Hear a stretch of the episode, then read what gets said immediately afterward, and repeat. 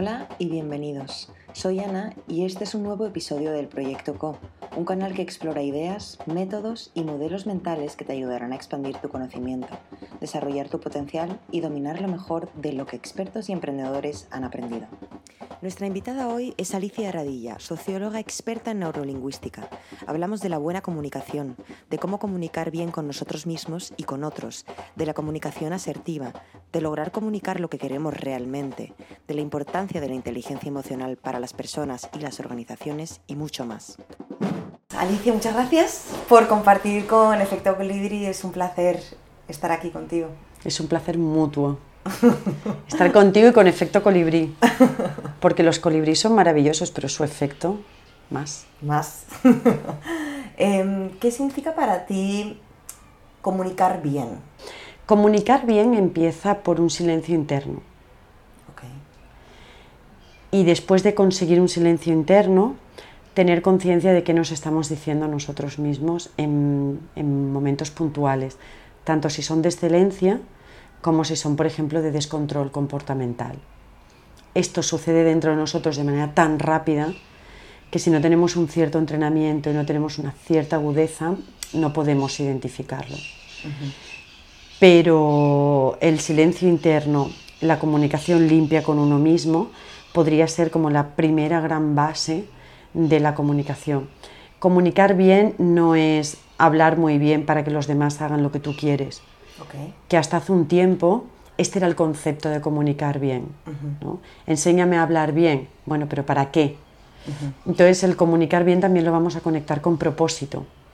¿Cuál es el propósito de una buena comunicación? Y comunicar desde el corazón, que es otra de, las, de los dichos, pues no siempre vale, porque si tu corazón está muy herido, si en tu corazón hay muchas heridas emocionales, y hablas desde tus heridas emocionales, la utilidad de tu comunicación y la repercusión de tu comunicación quizás no es lo que tú esperabas. Y yo creo que todos tenemos pequeños o grandes ejemplos de, aunque teníamos una buena intención al decir algo, el resultado ha sido bastante distante de lo que esperábamos. ¿Y cómo se logra ese silencio? Hay muchas maneras. La respuesta sería el silencio, el silencio se logra con conciencia. Ahora, ¿cómo logramos conciencia? Pues eh, ahora voy a hacer un pequeño juego de palabras, pero el primer camino sería el silencio. Utilizamos muy pocos momentos de silencio en nuestra vida. Siempre estamos estimulados por algo, la radio de fondo, eh, mm, corremos con música de fondo, nadamos con música de fondo, trabajamos con, con sonido que nos estimula de fondo y a veces parece que nos aterre quedarnos en silencio. ¿Por qué? Porque cuando nos quedamos en silencio externo nos empezamos a oír a nosotros y a veces no nos gusta eso que estamos oyendo. Y hay muchas maneras, la meditación es un camino, el mindfulness es otro camino, todos los procesos de introspección es otro camino, los círculos de palabras de mujeres, en este caso son los que yo más conozco, es otro camino. Y a veces el silencio interno se consigue a través de la palabra compartida. Y la palabra compartida a veces también es ir a un profesional. Que en este momento tenemos muchos tipos de profesionales, desde el más clásico, que es el psicólogo, y dentro de la psicología también hay muchas líneas, pasando por un coach o pasando por cualquier otro tipo de, terapeuta. Eh, así que podríamos empezar por ahí. ¿La comunicación asertiva qué tiene que ver en todo esto? La comunicación asertiva es la capacidad de expresar lo que uno siente sin ofender al otro, pero sobre todo sin ofenderse a sí mismo. Es decir, sin ofender al, que recibe, al receptor, pero sin ofender al emisor. Partiendo de ese concepto de comunicación asertiva, eh, cuando decimos sí, pero dentro de nosotros había un no, en cierta manera nos estamos ofendiendo a nosotros mismos. Y cuando nos estamos ofendiendo a nosotros mismos, estamos dejando de ser generosos con nosotros mismos. Con lo cual la generosidad que haces como de piel para afuera está un poco impura. Porque ha nacido de un lo voy a hacer porque tengo que. ¿no? Desde ese diálogo interno, tengo que hacerlo o es lo que se debe hacer. Todo modales de, de, ver. Entonces, la comunicación asertiva empieza por no ofenderse a uno mismo al comunicarse con otro, pero también por no ofenderte a ti mismo cuando te comunicas contigo mismo. Nosotros a nosotros mismos a veces nos decimos auténticas barbaridades que no nos atreveríamos a decir a nadie más. Es verdad, sí. Detrás de un error, cuántas expresiones hay y que las toleramos, que las hemos dado por naturales, ¿no? Qué burro soy, qué torpe soy, es que yo no valgo, es que esto no es para mí y quizás no te atreves a decírselo a otra persona y te lo estás diciendo a ti con una naturalidad y en esa naturalidad está el peligro, porque ahí entra como una creencia y empieza a actuar en ti. O sea que se podría decir que si yo tengo este patrón de, comunicación conmigo misma, em, de cometer un error y decir, uy, qué estúpida, ¿no? Em, lo primero sería identificar que me estoy hablando mal, y luego mm, soltar, soltarlo. O, o cómo se Soltarlo sería una manera bastante general de decirlo, ¿no? Que queda muy bonito. Suelta, suelta, sí, sí. suelto, suelto, pero ¿cómo? Sí. Lo primero, te das cuenta que lo has dicho, eso es identificar. Un concepto, una manera de explicar la conciencia, hay muchas maneras y muchos conceptos de conciencia, pero quizás uno divertido y muy casual es que te pillas a ti mismo, cuando te pillas a ti mismo. Entonces te has pillado a ti mismo diciéndote qué burra soy. Vale, ya lo tienes identificado, ya es el primer paso. Pero para soltar necesitas una serie de, pasos en ese proceso, porque soltar no es un solo paso, sino que es un proceso de muchos pasos. Entonces quizás sería un poco aburrido explicarlo aquí, pero la idea es, si, te si estás identificándolo, ya estás generando una transformación. Y a partir de ahí hay muchos caminos, ¿no? Pero el primero, identificar, con que te des cuenta y quizás si quien está escuchando esto quiere, bueno, me dice lo que no hacer, pero quiero saber algo que hacer, inmediatamente dite de la misma manera una frase bonita. Ah, perfecto. ¿no? O cambia soy por hago. En lugar de qué burra soy, qué comportamiento tan inoportuno he tenido ahora, o qué comportamiento tan inapropiado, o he cometido un error. Pero eso es muy diferente de ser, que va muy directo a la identidad, porque nuestro subconsciente es literal. Entonces, a veces a mí algunos clientes me dicen, ay, yo me digo que es burro, pero es broma. Ya, pero tu subconsciente no sabe que es broma. Lo toma literal. Y ahí va creando unas bases desde las que luego tú te vas a, vas a reaccionar y te vas a comportar. Y son subconscientes. Entonces, lo que no puedes manejar no lo alimentes con mal alimento, ¿no? En este caso no lo alimentes con este tipo de expresiones. Así que resumidamente, o lo cambias por otro, o cambias el ser por un verbo de acción. Vale, gracias. Muy buenas técnicas. Y, y en el propósito, ¿cómo dirías que se define el propósito? ¿Hay que definirlo previamente o cómo, qué nos podrías decir sobre el propósito? Vale, ahí si me permites hago una distinción. Una cosa es el propósito, el propósito de vida y otra cosa es el objetivo que tú tengas con una conversación. Si tú tienes un objetivo con una conversación, sí que puedes ir chequeando durante la conversación si te estás alejando o te estás acercando a tu objetivo. Pero un objetivo es una cosa bien distinta de propósito. Y otra cosa es el propósito de vida. Y la relación que hay entre el objetivo y el propósito de vida es que cada cosa que tú haces como objetivo, cuánto se acerca o se aleja de ese propósito. Entonces es como una cadenita. El objetivo está en relación al propósito de vida. En realidad todo está en relación al propósito de vida. Pero tú puedes tener un propósito y luego en una conversación tener un objetivo concreto. Tú puedes tener esta conversación conmigo con el objetivo de enseñarme algo, de traspasarme una información, de cambiarme una creencia, de que yo em, acumule más información, de que tenga un conocimiento nuevo. Entonces, Depende, si tú me vas a traspasar conocimiento nuevo y no hablas en la conversación, no te estás acercando al propósito, Ah, perdón, al objetivo, pero es que tú tengas claro el objetivo. Los objetivos son como, como brújulas, ¿no? Te ayudan a saber dónde estás, o al menos si estás cerca o lejos. Ok. Y mm, lo del propósito suena como grande, ¿no? Como, o sea, ¿dirías que tenemos un propósito en la vida? Eh, propósito de vida es una palabra que está entrando a ser una moda en, determinados, en determinadas maneras de ver la vida y en determinadas profesiones.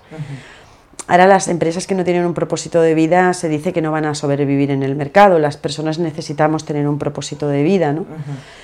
Si no es como que vives un poco en automático. Eh, sin embargo, tú le preguntas a las personas cuál es tu propósito de vida y así como respuesta clara, rápida no tienen. Yo recomendaría pasarte unos cuantos momentos de ese silencio del que hemos hablado hace unas frases atrás, eh, pensando no solamente qué quieres tú de la vida, sino a qué has venido tú a esta vida, que eso está bastante relacionado con el propósito. Y a veces no es tanto una acción, hay personas que tienen muy claro su propósito en cuanto a la acción, el qué hacer. Muchas personas de vida sencilla, eh, que digamos en campana de Gauss seríamos la gran masa, en estadística seríamos la gran masa, quizás con que tengamos un propósito de vida de estados emocionales eh, es suficiente. quiero estar tranquilo. Quiero vivir en paz, quiero, quiero, o quiero ser paz, quiero ser tranquilidad y quiero ser amor. Porque esto ya va a ser tu brújula para tu vida cotidiana. Y quizás tienes una vida cotidiana muy común, pero tu vida cotidiana influye mucho a la vida cotidiana de otras personas cotidianas. Entonces no siempre, no es una exclusiva de los grandes personajes de la historia, no es una exclusiva de las grandes empresas de la historia, es algo que está al alcance de cada uno de nosotros. Y si no vienes a cambiar este mundo con tu acción, lo puedes cambiar con todas tus pequeñas acciones de vida cotidiana. Y para mí es un alegato a la vida cotidiana. Sí, sí, sí. Y me encanta, me encanta que ahora sí estás usando soy amor, ¿no? Exacto. En vez de decir estoy... Eh, o quiero ser. Ajá, o quiero ser esos son mensajes que les mandamos al subconsciente. Claro. Vale, vale. Y mm, bueno, y ahora, eh, al final las personas somos las que constituimos las organizaciones, ¿no? Em, ¿ves, cómo, cómo, ves el tema de, del propósito personal traducido al propósito de la empresa en la que trabajo o de la empresa que estoy montando? ¿Cuál es la importancia ahí? En las multinacionales lo abordaríamos de una manera, en las empresas medianas y pequeñas lo abordaríamos de otra porque el sistema es mucho más pequeño. Y en el caso de las personas que trabajan como profesionales liberales, eh, quizás es el ejemplo que la correlación es más rápida. Pero en principio, toda multinacional, que hoy día es una gran multinacional con miles y miles de personas, nació de un grupito pequeño que empezó soñando algo y querían que ese sueño fuera una realidad. Algunos han sido capaces de llevarlo más a cabo y, otros menos, ¿no? y entonces hay empresas más exitosas o más grandes y otras menos, pero todo nace en un principio de un sueño. Y el propósito de vida está muy relacionado con la visión, el mundo que veo, que sería una manera de definirlo sencilla y está relacionado con la misión. Dentro de ese mundo que yo quiero ver, ¿cuál es mi misión? ¿Qué voy a hacer yo para construir ese mundo que quiero ver? Si yo quiero ver un mundo hermoso, no tiene mucho sentido que baje la ventanilla de mi coche y tire una lata por la ventanilla. Y es una acción bien pequeña. Pero te voy a poner un ejemplo que es, que es actualidad hoy día, ¿no? Ni una sola persona, ni dos, ni tres, ni cuatro, ni miles han sido capaces de llenar de plástico los océanos como los, los tenemos. es increíble la cantidad de miles de toneladas que soportan nuestros océanos. Y eso es el resultado de pequeñas acciones de vida cotidiana. Si tú vas a la playa 30 días al año y dejas 30 pequeñas basuras, igual que tú tantas otras personas, al final, fíjate qué gran trabajo de equipo hemos hecho, que algo tan magnánimo como un océano lo hemos llenado de toneladas de basura. Para mí es un ejemplo de cómo lo pequeño puede contribuir a hacer algo grande, eh, como mal ejemplo, ¿no? Pero como mecanismo es perfecto. ¿Qué persona sola podría haber contaminado tantísimo los océanos? Pero de bolsita en bolsita, de lata en lata, de papel en papel, hemos llegado a toneladas, miles de toneladas que hay hoy día en los océanos. Sí. Así que el comportamiento individual sí que afecta. Eh, eh, en los océanos es un ejemplo. Y mm, si tú, por ejemplo, tienes una, empresa social que tiene la misión de em, reducir esta huella tan tremenda que, hay actualmente en el mundo, em, ¿cómo haces para construir, para lograr ese propósito, o sea, definir bien tus valores, comunicar estos valores que sean coherentes con tu persona y con el equipo con el que trabajas? O sea, porque es muy fácil tener una idea muy abstracta de quiero hacer el bien, pero ¿cómo se puede traducir esto primero a la comunicación contigo mismo, con los otros y de la, de la organización en la que trabajas? Me haces una pregunta muy, muy difícil, casi que necesitaría muchas masterclass para rigurosamente contestarla. Así que te voy a dar como unas pinceladas.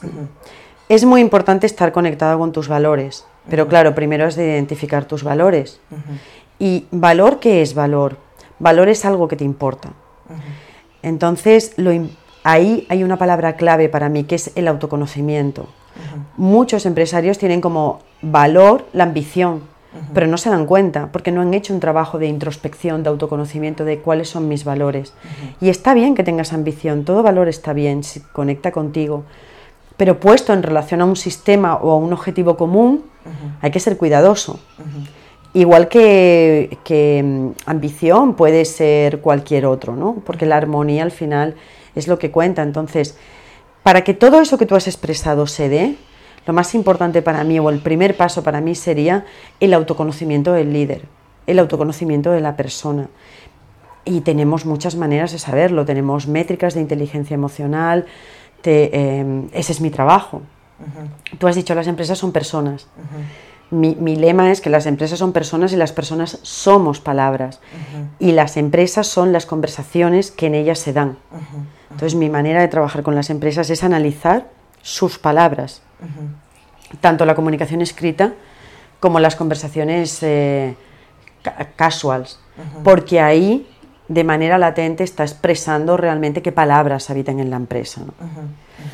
Entonces, eh, para resumirte, la respuesta más resumida que te puedo dar es autoconocimiento del líder o del equipo. Y para el autoconocimiento del equipo se necesita introspección. Y la introspección hay diferentes canales profesionales hoy día para llegar. En mi caso, el que yo ofrezco es el análisis del lenguaje. Em, y ves, ¿has visto algunos casos donde la comunicación, donde esta coherencia no se da? ¿Hay, hay muchos casos? Muchos. Sí. A mí me gusta mucho observar. Yo creo que me estudié primero estudié económicas, que no me gustaba mucho, y luego estudié sociología, creo que para hacerme técnicamente cotilla. Soy muy curiosa, pero también muy cotilla, que es una palabra que parece que da más miedo. Y entonces la sociología me permite ser cotilla de una manera técnica. Eh, yo en mi empresa tenía como, time, como agenda sentarme en la sala de espera de mis centros, me hacía pasar por cliente y me pasaba una hora al mes sentada en la sala de espera, simplemente observando dinámicas y escuchando. Mm. Observación no participante. O en mi caso intentaba que fuera mínimamente participante. Entonces cuando me decía alguien, no, pero le toca a usted pasar, yo decía, no, pero yo estoy esperando otra cosa, pase usted, pase usted. Y esto lo aplico mucho a las empresas. Y a veces con algunas empresas entro primero sin que nadie sepa muy bien cuál es mi papel y simplemente observo. Pero cuando tomas destreza, cuando tienes destreza en esto, a mí me contrató Nestlé por analizar los WhatsApps de un grupo y era un grupo de cosas de ocio. Pero por cómo se, relacionaban con las palabras, saqué el perfil de muchas personas, porque tus palabras dicen mucho de ti. Si sabes analizarlo, son grandes delatoras pero de todo, de las fortalezas también. ¿eh? Entonces, en este caso es la, la observación, la escucha. ¿no? ¿Nos podrías poner un ejemplo de una frase o de un párrafo, uno que refleje una fortaleza y uno que refleje una debilidad? Déjame pensarte buenos ejemplos. Por ejemplo, el, el, ejemplo más grande de debilidad con el que he tratado es eh, todas las empresas utilizan el WhatsApp de manera formal o informal pues, eh, pues insultar, insultar por WhatsApp, o sea, incluso dejarlo escrito, ¿no? Y utilizar insultos que tenemos como normalizados, pero que en el fondo están hablando del estado emocional de, la persona que, que, insulta. Y lo más bonito, pues lo más bonito fue un cliente que tuve en Menorca, que eran, son labradores y agricultores. Y son personas que no tienen un gran conocimiento en formación, pero tienen una inteligencia emocional increíble. Entonces un día estábamos comiendo un menú y esta persona, tampoco es que tuviera un vocabulario muy extenso, decía, ¿sabes qué? Me lo decía en, en, menorquí. ¿Sabes qué sucede, Alicia? Que, que no nos damos cuenta que todo lo que tocamos lo provee la madre naturaleza. Y utilizas tu iPhone que te parece algo tan sofisticado y todo ha salido de la madre naturaleza y cómo estamos tratando a la madre naturaleza. Y yo no quiero hacer turismo rural, yo quiero labrar el campo y criar mis animales. ¿no?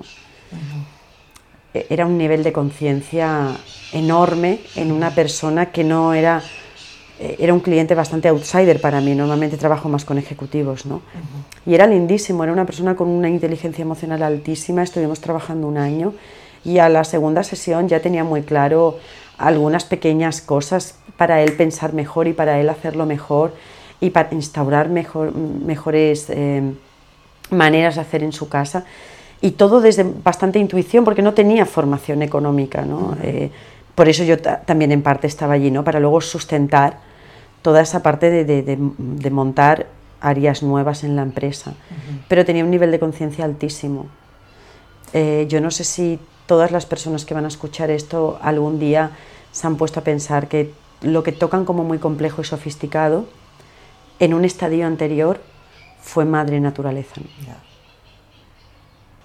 Y el trabajo con estos líderes que ya son conscientes o que tienen estos niveles de conciencia, em, ¿es más fácil y puede llegar a mejores resultados para las organizaciones en las que trabajas? Siempre. Solo que se da una paradoja en mi, al menos en mi manera de trabajar, ¿no? Análisis del lenguaje y a partir del análisis del lenguaje vamos a hacer un estudio de la verdadera cultura corporativa que está reinando en la empresa y a partir de ahí vamos a crecer y vamos a crecer en todos los soft skills de la empresa. Porque al final los últimos, las últimas cifras de valor de una empresa son soft skills. Ya todos sabemos que no es el local, que no son las sillas, que que lo que vale una empresa son las personas. ¿Y qué vale una persona? Sus habilidades blandas y su inteligencia emocional. Entonces, una empresa que quiera valer muchas cifras ha de poner recursos en los soft skills. Si no, valdrá lo que vale el material, ¿no? Pero eso no llega normalmente a ser muchas cifras en el mercado, porque da muy, muy poco aporte diferencial. Y en mi caso se da una paradoja bien, bien curiosa, y es que me contrata quien casi menos me necesita. Cuando alguien ve mucho valor en el análisis lingüístico, en empezar procesos de autoconocimiento y de conciencia y comenzar un camino de conciencia en su organización, es porque ya tiene un nivel de conciencia. Yo les paso test de inteligencia emocional y tiene una inteligencia emocional muy alta. Entonces esa persona ya podría sobrevivir más o menos en este mundo, pero como quiere más, porque está muy arraigado a qué, a la motivación trascendente, al propósito de vida, al aportar, a valores que están relacionados con altos niveles de conciencia, entiende que contratarme a mí tiene un valor. Sin embargo, cuando alguien está más en la pirámide de Maslow, de sobrevivir, de bastante tengo que pagar como para pagar esto, no tiene ni siquiera la conciencia de la necesidad, pero en realidad porque tiene una incompetencia inconsciente. Y la incompetencia inconsciente es un concepto muy viejo de los cuatro niveles de aprendizaje, ¿no? Pues está en el más básico, incompetencia inconsciente, ni siquiera ni siquiera sé que no sé. Sí. Entonces se da esa paradoja. Bueno, ¿y ves que, ves que está habiendo un cambio en estos niveles de conciencia ahora, en los últimos años? ¿Crees que ahí vamos en buen camino? Sí. Mi visión es muy esperanzadora. Qué bien. Y de hecho es esperanzadora porque si no mm, haría otro trabajo. Tengo otros recursos y trabajaría, pues no sé, con un trabajo más mecánico y con un trabajo que estuviera más en concordancia con la visión hegemónica del mundo. Yo estoy convencida de que el mundo se puede regir por un sistema económico mucho más humanista y mucho más consciente. y por eso trabajo como socióloga especializada en neurolingüística, que lo siguiente que tengo que decir detrás de eso es, me dicen, ¿esto qué es y para qué sirve? O sea, incluso es indefinido, ¿no? Y esto es, en el día a día, pues tiene su cansancio, pero a mí me vale la pena porque yo soy totalmente eh, partidaria de que ese mundo es posible y ese mundo está viniendo y hay muchos movimientos. Está BICOP, está Capitalismo Consciente, está un montón de movimientos más locales, de empresas que están mucho más conectados a las personas y que saben que la economía va por otro lado y que se tiene que interrelacionar con sostenibilidad, con sistema de consumo, etcétera. O sea, yo tengo de vecino una oficina que, y ya ves tú qué tontería, pero de tontería en tontería hemos llenado el, mar de plástico, ¿no? tengo una vecina que toda la noche está la luz encendida de una planta entera de oficinas. Es absolutamente ineficiente, es un desperdicio, es de una eficiencia ecológica brutal. Eh, y ahí estoy hablando cada día con el portero y a ver hasta dónde puedo llegar, porque mi nivel de influencia es mi vecino de enfrente. Vale, pues a mi vecino de enfrente le voy a decir algo. No sé cuántas otras miles de oficinas estarán todas las noches encendidas, ¿no? pero al menos yo le pongo energía a la que veo y si detrás de esa veo otra, pondré otra. ¿no? Sí, sí, sí. Y ahí estoy, ahí estoy. y mm, ya por último, no te quiero robar mucho tiempo. el tiempo no se roba, el tiempo solo se regala o se comparte. Bueno. Pero no se puede robar porque no es una mercancía. Cierto. Así que esta expresión de te robo tiempo. Qué, buena respuesta. Es una es una mala expresión. Qué bien, qué bien saberlo. Voy a, voy a introducirlo en mi vocabulario. Sí, sí. Em, has hablado mucho de la inteligencia emocional.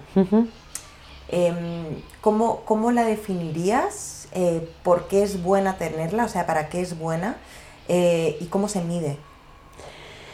La inteligencia emocional tiene, tiene muchas definiciones. La semana pasada unas chicas con muy poco nivel cultural me decían, mira, yo no sé qué es la inteligencia emocional, pero creo que si tuviera más sería más feliz.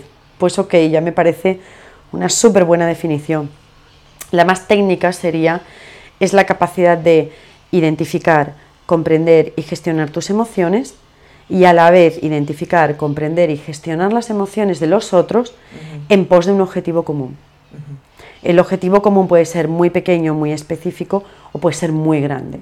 ¿no? Un mundo justo sería un objetivo muy grande. Vamos a subir un 1% las ventas el próximo trimestre. Sería más pequeño. Eh, y se mide. Yo em, utilizo mucho un test nacido del Instituto Goleman. Me certifiqué en este test porque lo relaciona con el puesto de trabajo y lo relaciona con la felicidad. Entonces para mí es perfecto y porque al cabo de utilizarlo mucho, mucho, muchísimo, de habérselo pasado a muchas personas, em, para mí es la mejor métrica que he encontrado.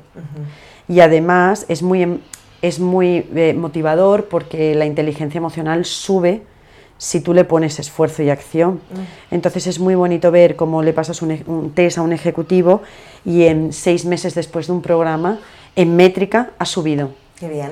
Que antes él ya lo nota porque nota cómo se habla a sí mismo, cómo reacciona, cómo se siente. Y al principio solo sabía decir me siento bien, me siento mal, ya empieza a ser mucho más específico en el lenguaje, pero también métricamente se puede medir. Y no solamente se puede medir la inteligencia emocional de las personas, sino también de las organizaciones. ¿Cómo? ¿Nos puedes dar...? Con métricas específicas que ya existen, yo utilizo una que, viene del Instituto Goleman y también a través del lenguaje, a través del análisis del lenguaje yo te puedo decir en qué nivel de valores estás eh, utilizando otros sistemas de medición. Es que realmente, eh, si tú no tuvieras lenguaje, no podrías pensar. No es que no pudieras hablar, es que no podrías crear pensamientos. Si no puedes crear pensamientos, no te puedes construir ni a ti misma. Imagínate, somos palabras. De hecho, si me permites, voy a cerrar el post con un ejemplo de que somos palabras y un pequeño acertijo. Antes de venir a este mundo, antes de ser cuerpo en este mundo, antes de ser vida en esta vida, nosotros ya éramos una palabra, que es la palabra que nos acompaña durante el resto de nuestra vida, y es nuestra palabra. Y ahí dejo para las personas que escuchen el post que digan qué palabra es. Muchísimas gracias. A ti. Esto es el proyecto CO de Efecto Colibrí.